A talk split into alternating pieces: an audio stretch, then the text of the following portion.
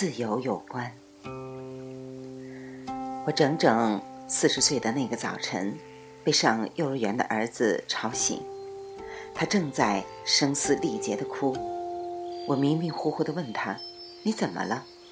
他说：“我要穿校服。”我说：“穿啊。”他说：“今天礼拜三。”他妈妈在旁边说：“今天礼拜三不用穿校服，校服拿去洗了。”但是儿子悠悠地说：“上礼拜就是这样，图图和亮亮都穿了，就我没穿。”就这么一件小事情，引发了一连串的情绪冲突。我突然跟他说：“你是我的儿子啊，你是要做大事的，怎么会为穿校服的事情去悲伤、去愤怒呢？”他问我什么是大事，我一时语塞。什么是大事？为人类的自由、和平、解放、两岸统一，还是祖国的经济繁荣，还是为人民的福祉而奋斗终生？这算大事吗？我突然想，我们有什么资格限制他穿校服呢？我们觉得校服很难看，我们觉得我们给他买的衣服好看，终于得到不用穿校服的一天，恨不得赶紧把我们选出来的衣服给他穿，这难道就好吗？一个年轻人在小的时候，如果连穿什么衣服都不能听从自己的自由意志，他会成为一个自由的人吗？我不知道。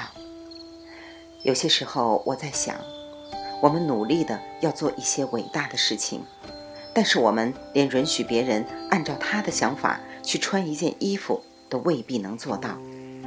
再引申开来，我们能够选择自己穿什么衣服吗？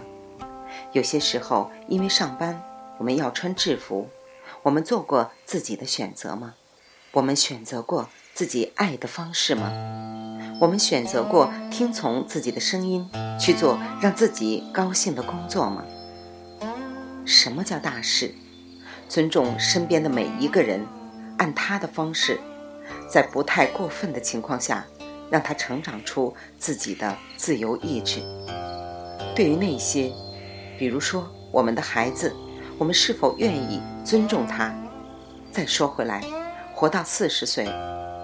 我们能按照自己的自由意志，在不妨碍他人的情况下，简单的做一些小事吗？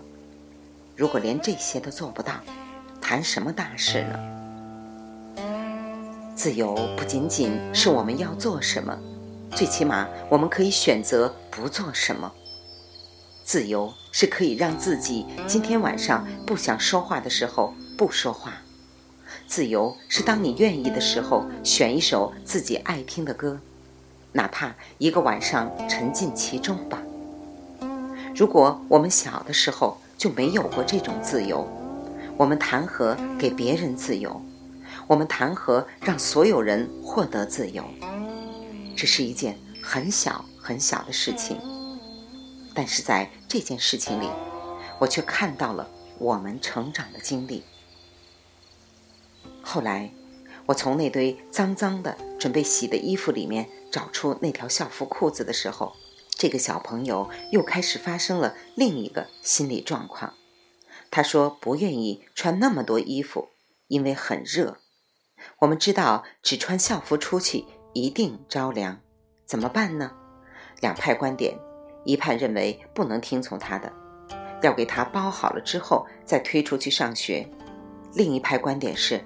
那好吧，你试下，就穿着单薄的校服走出房门，感受下吧。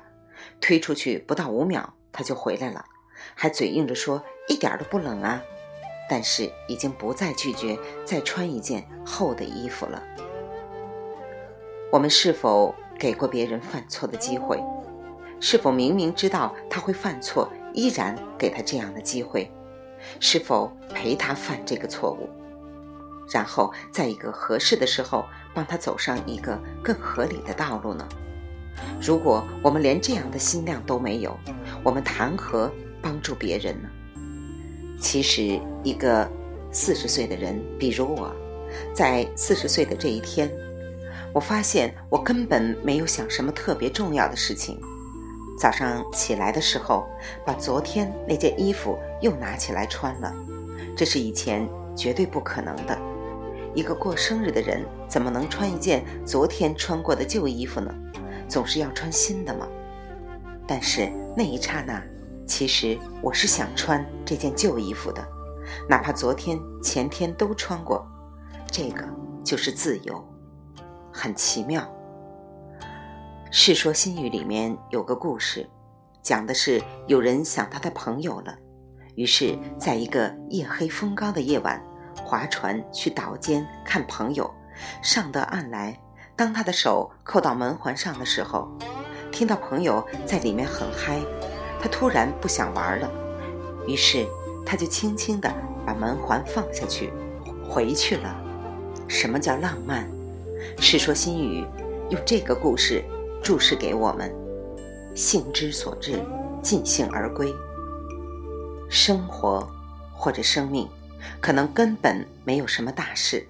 所谓的大事，就是你是不是能够推己及人，从自己开始，然后给旁边的人一点点自由。如果你不能让他做什么，你是不是能够让他不做什么？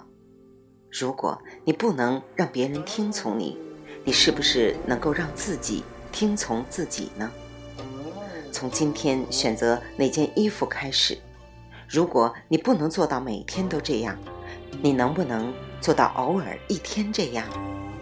我觉得我很庆幸，终于在四十岁的时候才明白了这个道理。